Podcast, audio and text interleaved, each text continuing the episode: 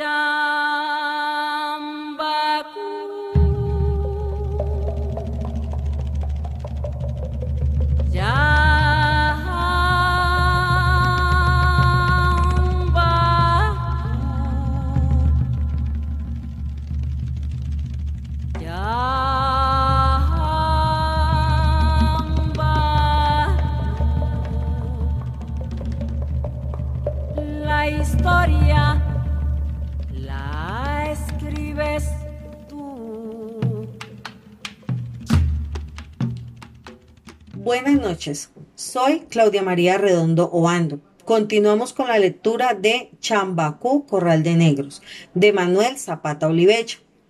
Llovía, el agua se filtraba por el techo y corría a lo largo de las paredes. La oscuridad, los zancudos correteándole en la cara, en la espalda, la sangraban dolorosamente. Y a su lado, José Raquel. Desnudo, distinto, era el mismo, sus manos anchas y duras que magullaban al aprisionarla. Ahora tenían un olor especial, el mismo que inundaba el toldo, la pieza, la isla. No insistió en definirlo, le era imposible.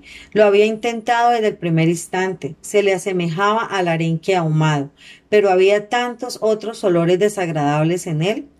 Los tambores lejanos más persistentes que la lluvia. ¿Jazz? ¿Qué tenía de común con el jazz? Nada. La tormenta endemoniada que repercutía hasta reventarle los tímpanos. José Ranquel roncaba, un odre rebosante. El licor regurgitaba en su garganta. Sintió en la suya la quemadura que le dejara aquel trago de ron blanco. El estrecho cuarto se pobló de personajes fantaseados. Bailaban, tocaban, reían en los mismos sitios.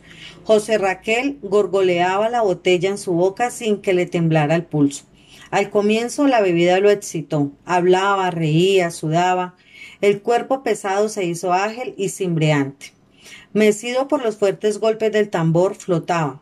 La vez que intentó bailar con él y sufriera la violencia de su ritmo. Tuvo que abandonarlo para arrinconarse con un sentimiento de inferioridad.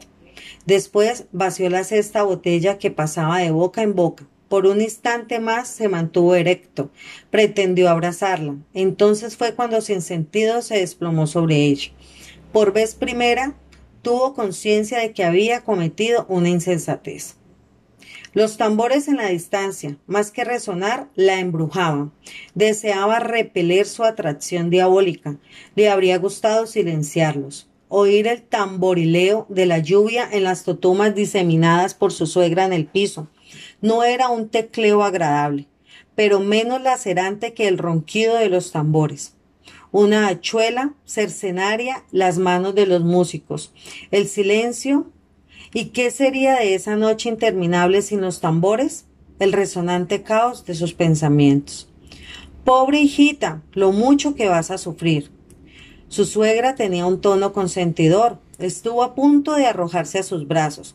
No, no, no podía minimizarse. Si se torcía el débil alambre del orgullo que la sostenía erguida, jamás se enderezaría. Siempre fue así. Toma ron para emborracharse porque no retumbaban más alto los golpes lejanos? Si mi hijo no fuera bueno, ¿cómo hubiera podido convencerla de venir a este infierno? Que los tambores sepultaran el ruido de la lluvia y los malos olores, que congelaran el calor en bloques de hielo, que espantaran sus temores. Quería asomarse a su barullo, penetrar en su lenguaje, descifrar cuánto querían decirle, cómo salir del toldo, el grito de la piel tensa la llamaba. Su cuñada, acostada en una estera en mitad de la pieza, precisamente en medio de las totumas, contra la puerta.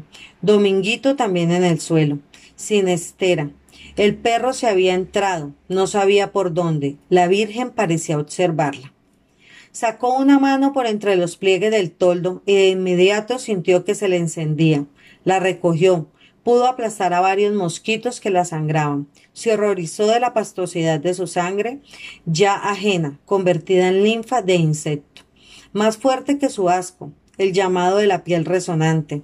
Descorrió el toldo y asomó la cabeza. El frío, una hoja húmeda que tocó su frente, las sombras proyectadas. Por la vela bailoteaban en las paredes. Sí, en el rincón se agitaron las alas. La mariposa enorme negra, el grito furioso. La suegra se incorporó en su cama inquieta. ¿Se ha asustado la blanca con el murciélago? No quiera Dios que la haya picado. Retumbaban tanto como ella lo quería. La isla toda vibraba al son de los tambores. Giraba la casa de madera y el toldo. La suegra le palpó la frente. José Raquel roncaba. La espuma amarillenta del último trago asomaba sus labios. Hundió la cara contra la estera desafiando su olor a algas podridas. Sus puños en las orejas la liberaron del alocado jazz, pero no había sordina para sus propios remordimientos.